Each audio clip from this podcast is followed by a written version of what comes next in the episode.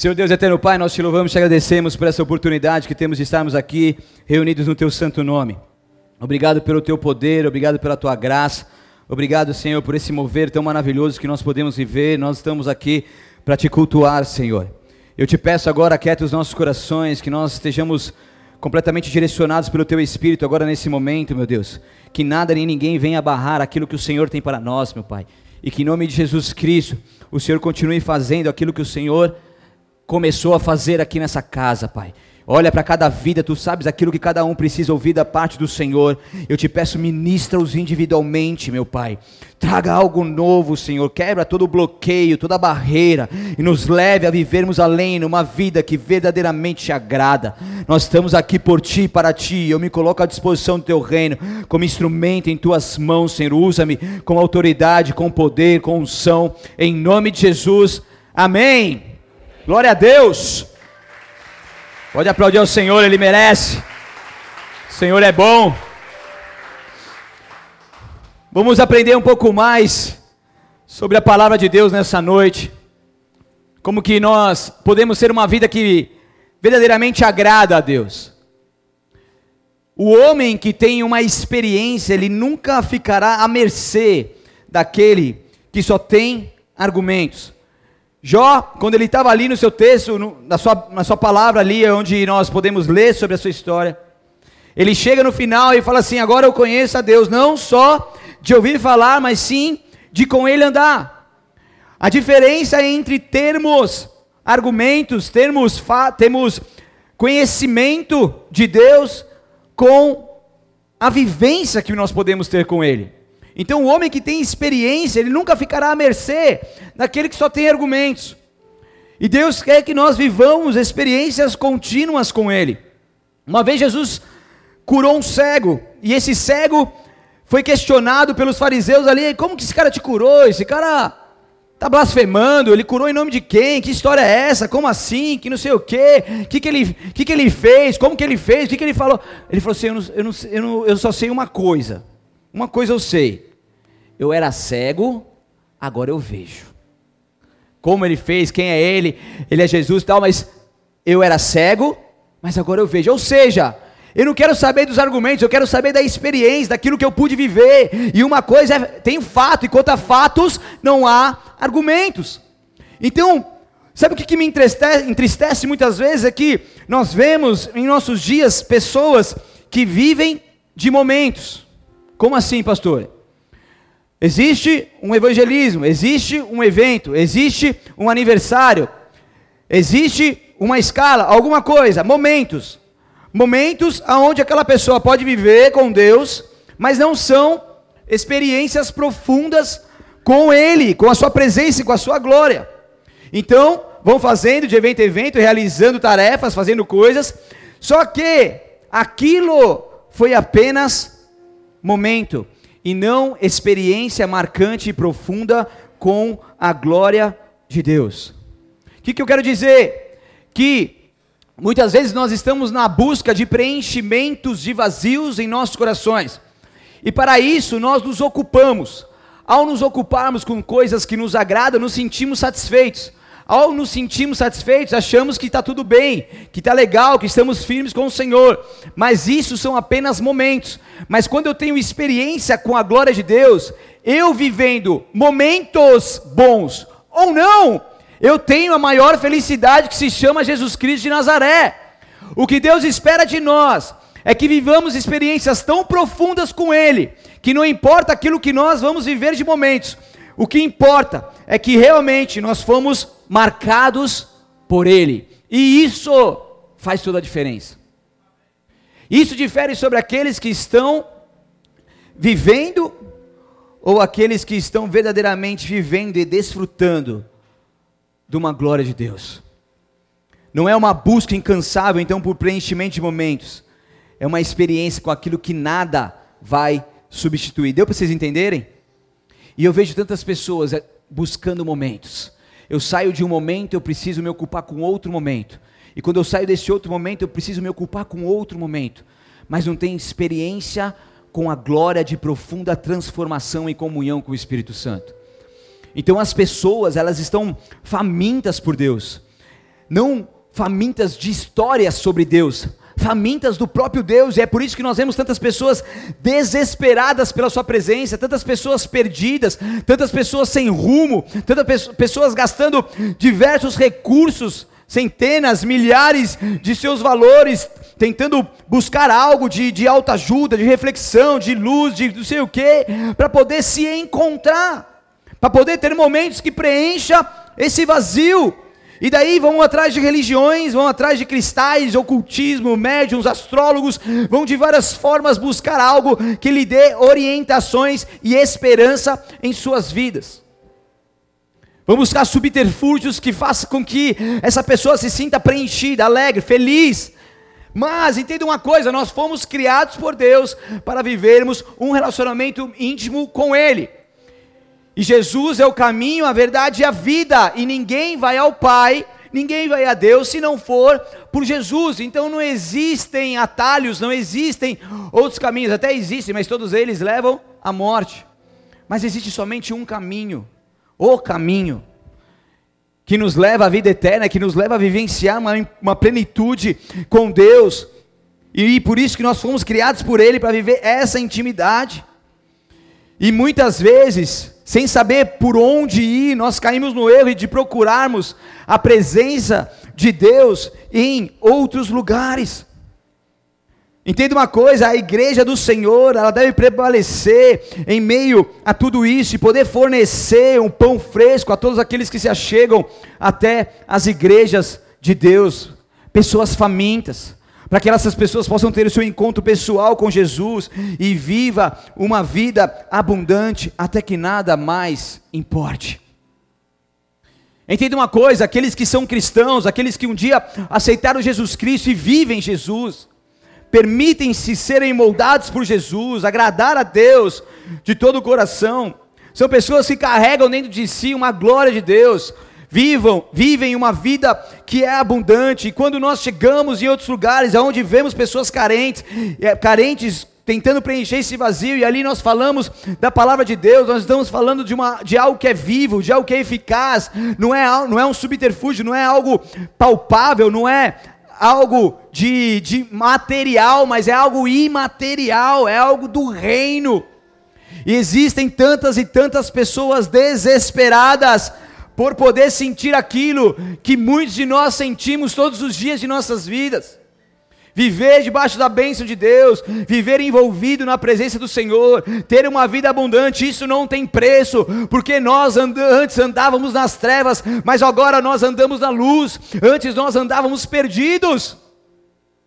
Você vai pegar vários testemunhos de pessoas aqui, foram para um lugar, foram para outro, tomaram um negócio, tomaram outro, pegaram aqui, pegaram ali, ouviram ali, ouviram aqui, e tentando encontrar uma saída, mas a partir do momento que eles se renderam e se prostraram a Jesus Cristo de Nazaré, isso mudou a sua história, isso transformou a sua vida, e isso tem impactado o seu coração até hoje, impactado pessoas que andam com essa pessoa também porque a gente encontrou o bem mais precioso, a gente encontrou aquele que deu a sua vida por nós, e é isso que faz toda a diferença. E quantos estão vivendo no engano, achando que estão completos, mas existe ali apenas momentos que estão desfrutando, mas não experiência com a glória de Deus. E é isso que eu quero falar com vocês nessa noite. Abra sua palavra em 1 Tessalonicenses, capítulo 4, versículo 1.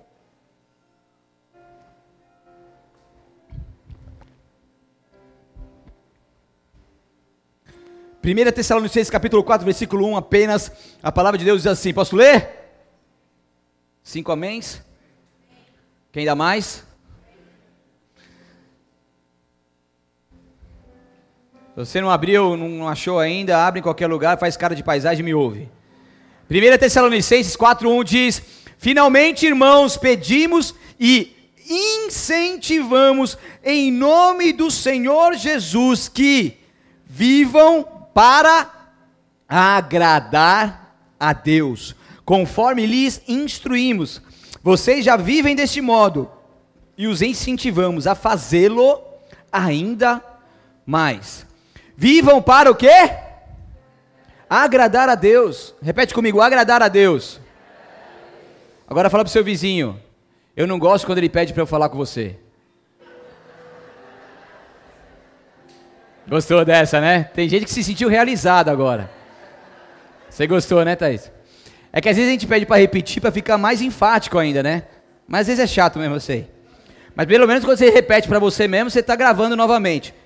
Então, vi que nós, Senhor Jesus, que vivam para agradar a Deus. Repita comigo, agradar a Deus. Olha para o seu vizinho. Agora olha para mim. Pronto. George Whitefield disse: Nunca me sinto melhor do que quando me esforço ao máximo para Deus. Há uma diferença entre ser amado por Deus e ter uma maneira de viver a vida cristã que seja agradável a Ele. Ok? Ser amado por Deus e viver uma vida cristã que seja agradável a Ele. Aperte seus cintos, a pastora também não gosta que eu falo isso, mas eu gosto, estou nem aí, que nós vamos decolar. Eu que estou aqui, quando você estiver pregando, você não fala, eu falo. Quem acha brega, problema é de quem acha. Eu acho legal. então, então aperte seus cintos e vamos decolar. Ou põe os seus snorkel, pé de pato que nós vamos mergulhar. Ela também não gosta. Pô, mó criativo, cara. Demorei tanto para elaborar uma frase como essa e ela não gosta. Agora, toda vez que eu for falar, eles vão lembrar disso. É. Você está me atrapalhando. Então, vamos lá. Ser amado por Deus e ter uma vida que agrada a Ele, agradável a Ele. Então, entenda uma coisa: não importa o que meu filho faça, eu nunca vou deixar de amá-lo, ok? Meu filho pode me desobedecer, pode fazer algo que me entristeça, mas eu vou continuar amando o meu filho, ok? Quem tem filho sabe o que eu estou falando. E Deus não deixa de nos amar se fazermos algo que o entristeça. Você sabia que Deus não te rejeita, mesmo quando você vira as costas para Ele? Mesmo quando Ele te pede algo e você não faz, mesmo quando você se rebela a Ele, Ele não deixa de te amar. Sabia disso ou não? Se não sabia, está sabendo agora. Deus não, não deixa de nos amar, porque ser amado não tem nada a ver com a nossa performance, com aquilo que nós fazemos, com aquilo que nós executamos, porque o amor de Deus, de Deus ele é incondicional, não mede condições para nos amar, mas se nós queremos agradá-lo, daí é outra conversa.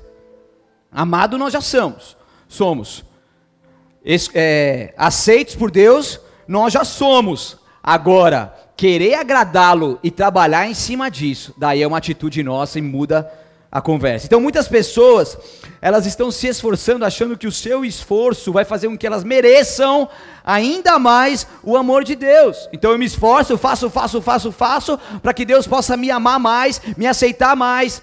Mas não, Deus ele ama pela graça, ele ama porque ele ama todos. Jesus, ao contar a parábola do filho pródigo, não disse que o pai estava desmotivado para amar ou perdoar o seu filho. Quando esse filho, depois de ter gasto toda a sua herança, está ali com os porcos, ele cai em si, volta para casa, e quando ele voltou para casa, esse pai estava ali o recebendo de braços abertos. E ainda faz um banquete, ainda cuida dele, faz uma festa, porque o filho que estava perdido, ele retornou. Então o amor daquele pai não tinha absolutamente nada a ver com a performance do seu filho. Se for falar em performance, se for falar em atitude versus amor, esse filho seria rejeitado quando voltasse para casa. Estão comigo? Mas ele foi aceito. Isso tipifica o amor de Deus para todos nós. Que mesmo nós errados, mesmo nós ali tudo estrupiado no mundo, caído, mesmo nós pecando e entristecendo a Deus, quando nós entendemos que precisamos dele e voltamos para os seus braços, ele continuará ali, nos recebendo, nos abençoando, nos aceitando, mediante qualquer situação. Então muitos estão vivendo nesse extremo. Então acredito que deveriam merecer esse amor e nunca conseguem viver à altura do que idealizaram. Então, nós precisamos entender que Deus, ele não faz acepção de pessoas. Tudo bem? Sim ou não? Então Deus não faz acepção de pessoas e todos são amados por Ele, independente de nossa atitude. Mas, mas, será que nós estamos agradando a Deus com a nossa atitude? Pergunta para você mesmo, já que você não gosta de perguntar para o seu vizinho, vai. Pergunta para você mesmo: será você está agradando a Deus com a sua atitude? E isso que faz a diferença. Então existe a maneira de viver e agradar a Deus. E isso deve ser praticado. Romanos 8:8 diz: "Por isso, aqueles que ainda estão sob o domínio de sua natureza humana não podem agradar a Deus". Então, peraí, agora a gente está entendendo um pouco mais desse mistério.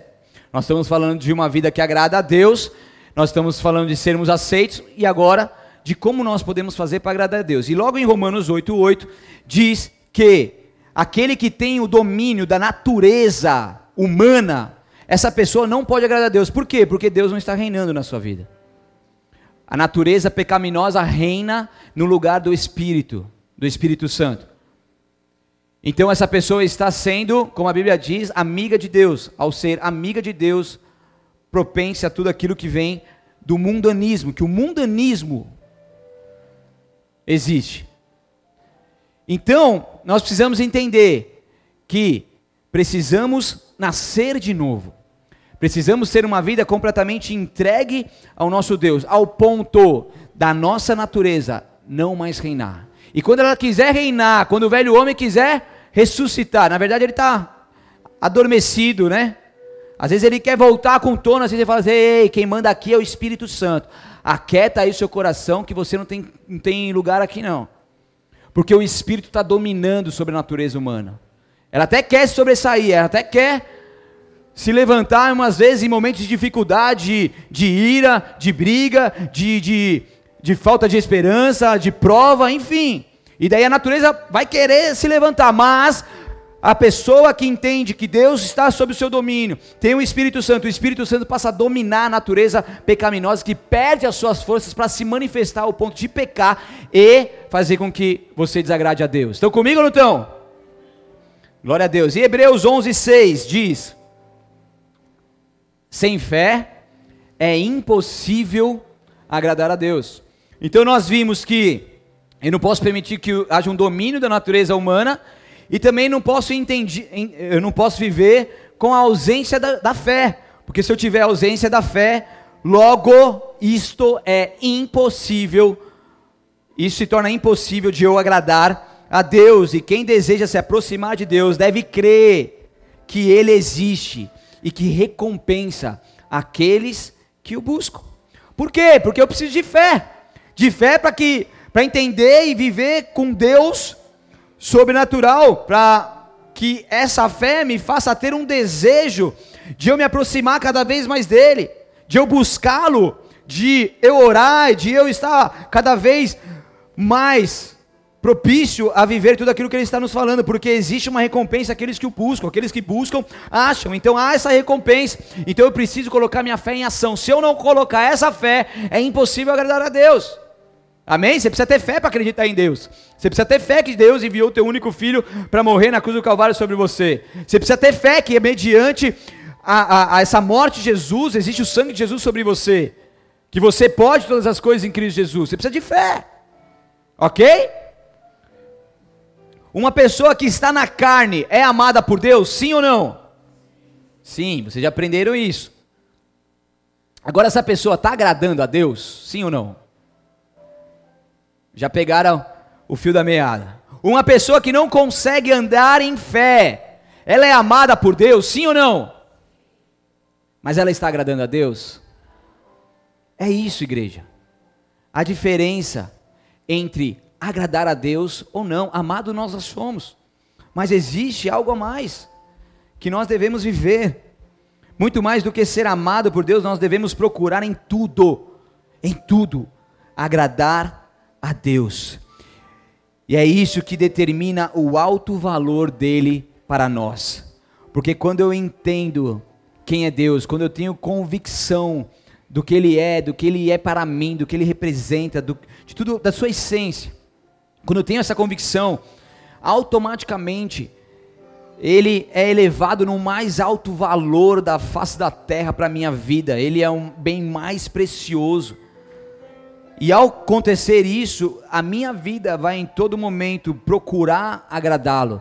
E daí que vem a questão que eu estou falando aqui muitas vezes, que tem tudo a ver com essa série, sobre o adorar em espírito e verdade, porque Deus ele procura, procura adoradores que o adoram em espírito e verdade. Se ele procura, ele tem um anseio de conviver. Se ele procura, é porque tem muitas pessoas que são amadas, mas não estão se esforçando para agradar a Deus e o adorar. E quando eu o adoro, eu agrado Ele. Porque a minha vida passa a ser uma perfeita adoração que agrada ao Pai. Nós precisamos ser como cristãos que verdadeiramente tenhamos uma vida que possa agradar a Deus. Que Ele possa olhar para nós, esse é meu filho amado em que muito me comprazo. Esse é meu filho amado que muito me alegra, que muito me agrada. Esse é meu filho amado que se esforça todos os dias, não somente para ser amado por mim, mas para me adorar. E isso muda todas as coisas. E a falta dessa compreensão básica tem impedido muitos de avançar a uma dimensão maior de intimidade com o Senhor. Eu quero que você abra comigo em Ezequiel, capítulo 47. Eu vou dar uma breve introdução da nossa conferência profética Rio de Deus. Só um porcentinho aqui do mistério que a gente vai viver em fevereiro. Ezequiel 47, versículo 3 ao 5. Só uma pincelada.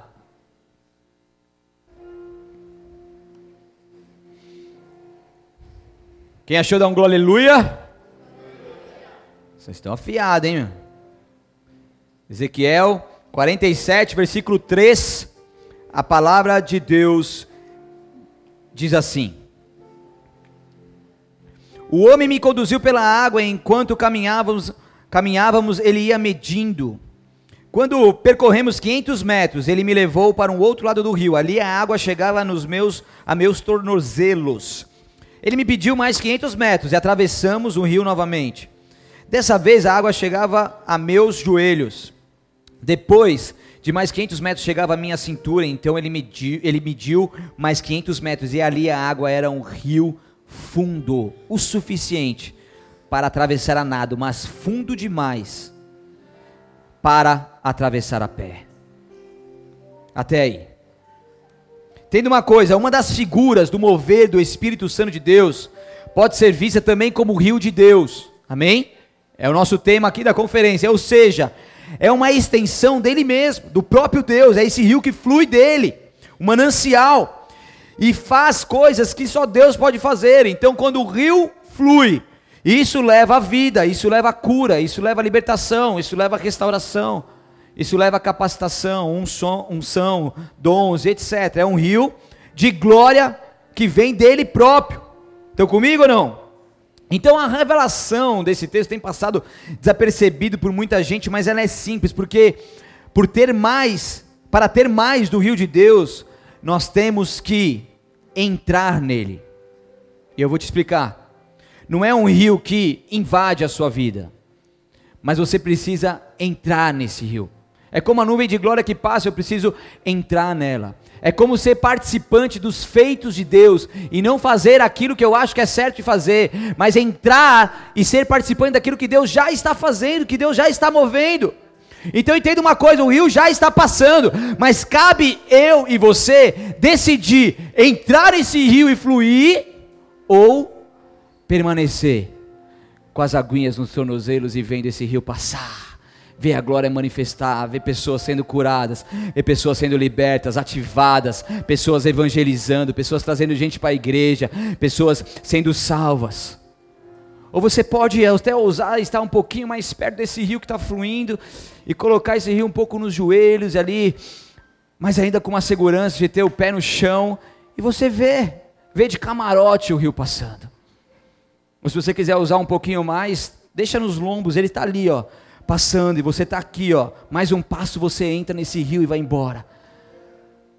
Então entenda uma coisa: você pode ser espectador, ou você pode ser participante. Você pode ver o que Deus está fazendo, ou você pode entrar no mover de Deus e participar dos seus feitos. E é isso que vai fazer toda a diferença.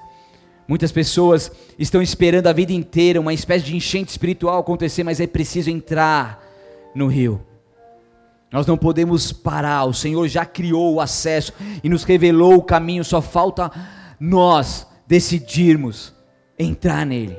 Precisa haver uma decisão. Nós podemos desfrutar da presença de Deus muito mais do que nós temos a capacidade de imaginar. Mas infelizmente muitos de nós ficamos satisfeitos com as águas nos tornozelos. Ficamos satisfeitos demais com essas águas aqui. Nós já estamos nesse ambiente de rio. Nós já estamos com, com o pé molhado. Já está aqui, está gostoso. Mas não, Deus está nos falando: Ei, existe algo a mais. Deus está nos chamando para que nós possamos verdadeiramente viver algo a mais. E é isso que Deus tem para nós. Sim, Deus está se movendo entre nós e trabalhando em nossas vidas, mas não dá para si, para ficar satisfeito. Tem que tem que reinar em nosso coração uma insatisfação, no bom sentido da palavra, que não nos leva a uma, uma acomodação, que não nos leva a um conforto, porque o evangelho, o evangelho, o cristianismo é desconfortante, sabia? Porque toda hora você está ali, toda hora você está passando por uma prova, toda hora você está sendo transformado, e a glória vem, as coisas acontecem, e te tira de um lugar, depois te leva para outro, te faz isso, te tira do conforto, é desconfortante, mas é maravilhoso, porque é, é estar no centro da vontade de Deus, é viver aquilo que Ele tem para nós, e desfrutar disso não tem preço que pague nada, e é isso que nós precisamos entender não reivindicarmos o que é de melhor da parte de Deus, Deus está movendo agora entre nós. Não se contente ficar varrendo o chão à procura de migalhas para você comer. Deus, Ele tem abundantes fornadas de pão quente para nós todos os dias. Deus tem um maná do céu. Deus tem um pão fresco para mim, para você, para sua família. Não se contente com migalhas, mas coma o pão que Deus tem preparado para nós. Em nome de Jesus, vem e coma. A igreja é a casa do pão também, não só Belém, mas a igreja é a casa do pão, onde fornece o pão fresco.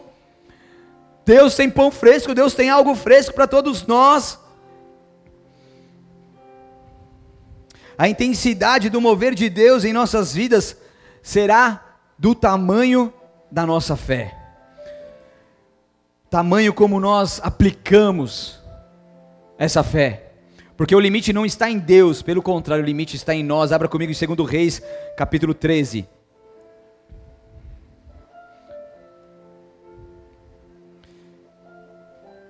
Aleluia.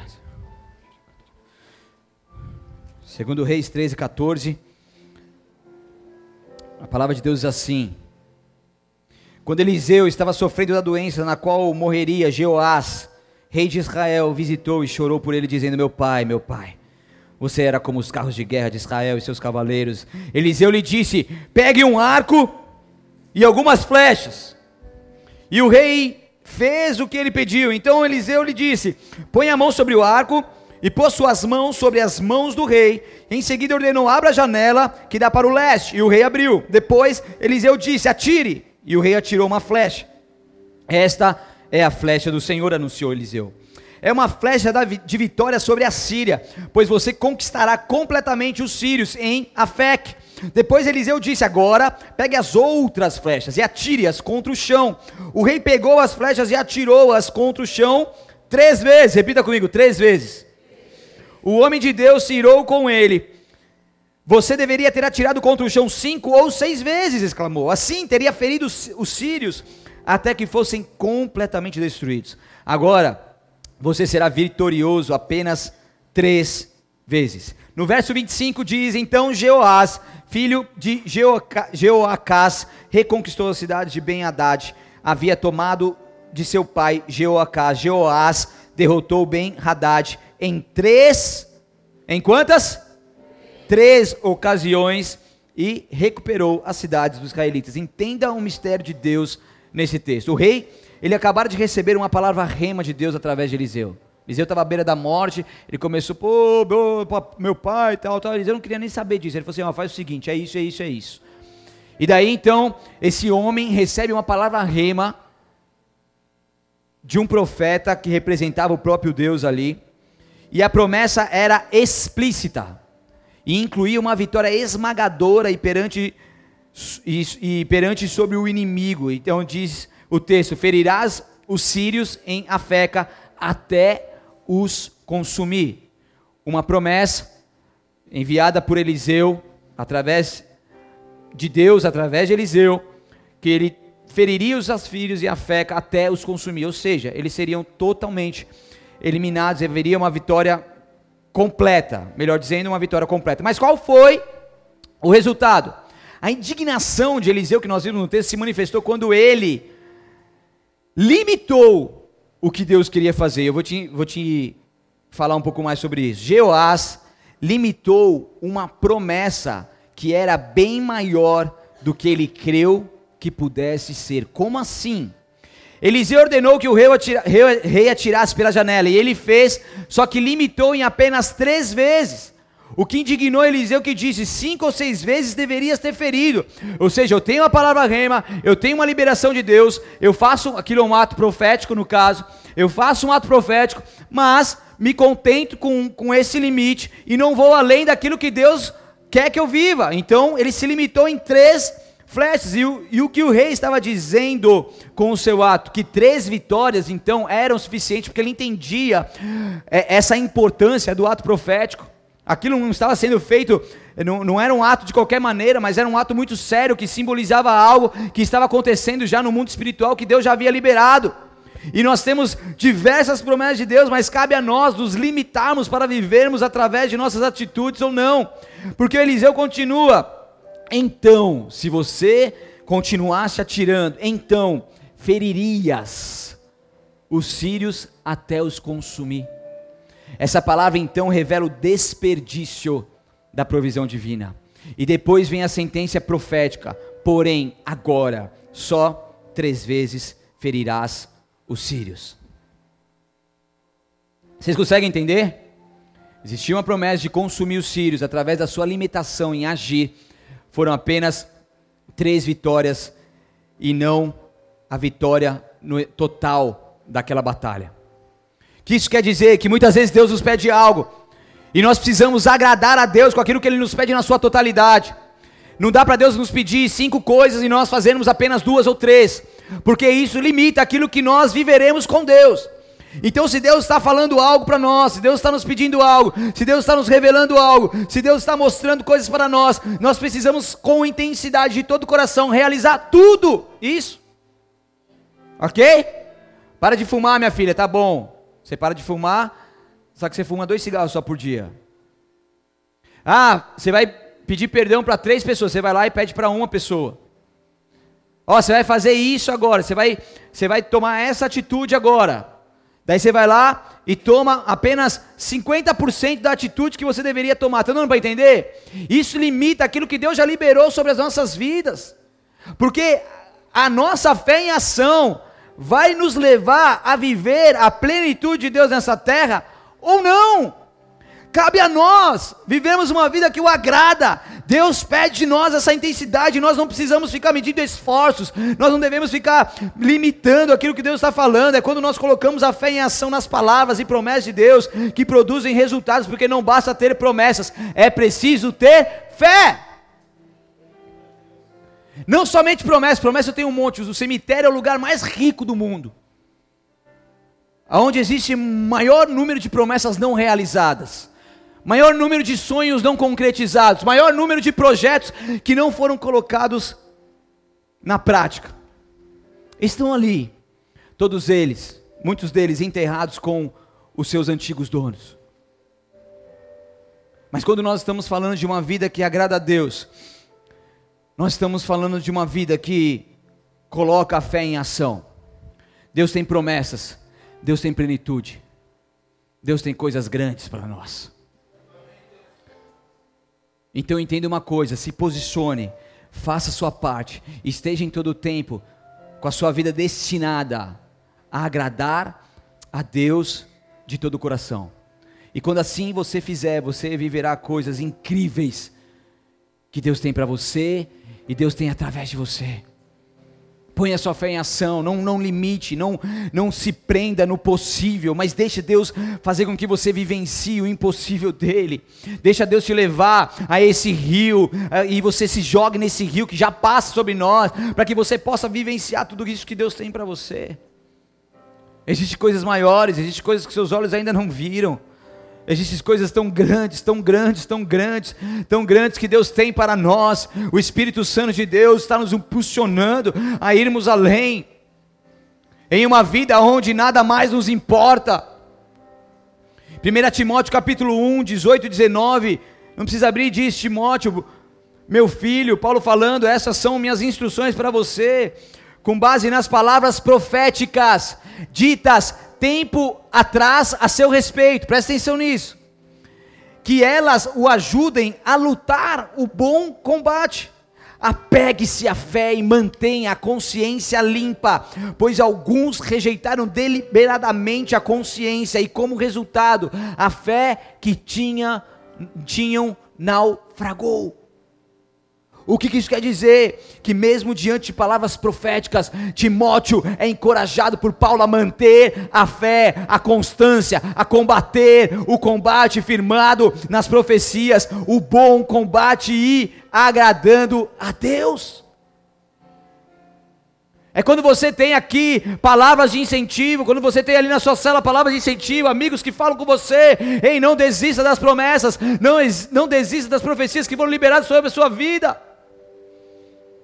Tem uma coisa, podia ter a profecia de ser um pastor, mas eu poderia pegar tudo isso e não colocar minha fé em ação e não querer isso e continuar na minha vida lá em São Paulo. Mas quando você age, quando você entende que aquilo é de Deus, você vai se preparar. Não adianta você ter um chamado missionário se você não vai estudar, se você não vai aprender sobre missões, se você não vai aprender outras línguas, se você não vai aprender sobre outras nações e etc. Se você não vai fazer missão ali do lado da sua casa no bairro vizinho, ou em alguma escala, algum ministério, algum lugar, na face dessa terra, ou até mesmo dentro da sua cidade, primeiramente, porque não adianta a gente ser missionário para longe, se a gente não é missionário para perto. E o que isso quer dizer? É que nós precisamos estar constantemente nos preparando e colocando a nossa fé em ação, para que nós verdadeiramente venhamos viver tudo aquilo que Deus tem para nós. E isso diz como constância. Isso nós precisamos ser encorajados por Deus, pelos nossos irmãos, pela liderança. Isso exige de nós um encorajamento para que nossa fé venha a ser mantida. Eu quero te encorajar nessa noite.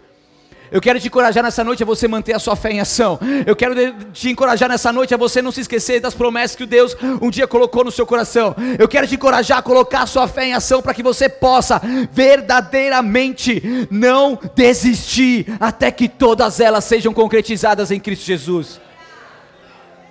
O Senhor Deus, Ele é poderoso para fazer infinitamente mais do que aquilo que nós pedimos ou do que pensamos. O nosso Deus, ele tem poder e nós temos que lutar pelo cumprimento daquilo que Deus fala. Gênesis 18, 19 diz: Eu escolhi para que ordene a seus filhos e as famílias deles que guardem o caminho do Senhor, praticando o que é certo e justo. Então farei por Abraão tudo que prometi. O patriarca deveria fazer a sua parte e somente então o Senhor faria parte dele. Eu escolhi, Deus nos escolheu, para que ordene a seus filhos e suas famílias, deles que guardem o caminho, praticando o que é certo e o que é justo.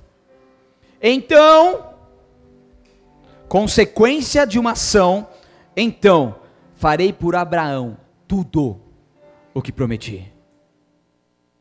Existem tantas promessas de Deus para a sua vida. Existem tantas coisas maravilhosas. E por muito tempo o inimigo ele conseguiu vencer nas lutas que você enfrenta na sua mente. Por muito tempo o inimigo conseguiu minar suas forças e te fazer desistir de tudo aquilo que ele tem para você. Por muito tempo Deus, o inimigo ele te paralisou e te trouxe um desânimo que te fez se conformar com este mundo se conformar com aquilo que você viveu até aqui. Se conformar com as algas nos tornozelos, nos joelhos ou nos lombos. Se conformar. Mas eu sinto no meu espírito um, um impacto tão grande da glória de Deus, onde Ele está verdadeiramente destruindo essas barreiras malignas colocadas por Satanás. Esses sofismas que foram colocados na mente de muitos que aqui estão. Haverá esperança. Haverá esperança, haverá esperança. A falta de fé da nossa parte nos impede de viver a plenitude de Deus, daquilo que Ele tem para nós. Então, se nós atentássemos pelo fato de que, quanto mais nos entregarmos ao Senhor, mais desfrutamos dEle, certamente a nossa busca não seria tão rasa. Porque quanto mais eu busco, quanto mais eu vivo uma vida que o agrada, mais eu adoro, mais eu estou perto dele, mais eu estou em comunhão com ele. É um entendimento que passamos a ter e quando aplicado em nossas vidas nos retira então da superfície e nos conduz a uma dimensão de profunda intimidade com Deus. Por isso que nós precisamos aprender a buscar o Senhor de todo o coração até que nada mais importe. Feche seus olhos, abaixe sua cabeça. Talvez você entrou aqui nessa noite pela primeira vez e você nunca teve a oportunidade de aceitar Jesus Cristo como seu Senhor e Salvador. E você quer nessa noite se render a Ele, você quer Jesus Cristo. Ou se você já fez isso, mas você sabe que Jesus não mais reina ali no seu coração. Você quer fazer um voto com Ele e renovar a sua aliança. Então levante uma das suas mãos bem alto também. Eu quero orar por você, eu quero te abençoar enquanto as pessoas estão com seus olhos fechados. Esse é um momento especial entre você e Deus. Deixe o Espírito Santo de Deus te conduzir. Deixe Ele falar com você. Se há mais alguém, levante da sua, uma, sua mão bem alto, faça melhor, fique de pé no seu lugar, eu quero orar por você. É atitude. É atitude que começa agora. É uma atitude de fé, onde você vai aceitar Jesus Cristo. Ele te escolheu. Você não será somente aceito por Ele, mas você viverá uma vida que o agrada em nome de Jesus. Se há mais alguém, levante, levante o seu lugar bem alto e repita assim comigo: Senhor Jesus, nesta noite, eu reconheço que sem Ti eu nada sou, e declaro que a minha vida é completamente Tua. Perdoe os meus pecados, lave-me com Teu sangue, me purifique e justifique, me santifique, porque a partir de agora eu sou totalmente Teu. Eu creio que Tu és o Deus Filho que veio ao mundo em carne, morreu, mas ressuscitou, e hoje vivo está à destra do Pai. E eu declaro publicamente que tu és o meu Senhor e Salvador. Amém, Senhor. Olha essas pessoas, escreva seus nomes no livro da vida.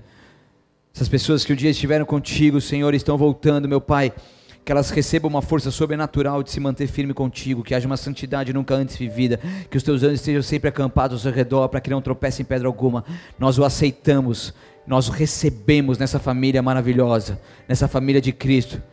E nós declaramos, Senhor, uma obra salvífica, transformadora da parte do Senhor, de glória em glória, de vitória em vitória, e que esse processo de conversão seja para tudo sempre, em nome de Jesus, amém.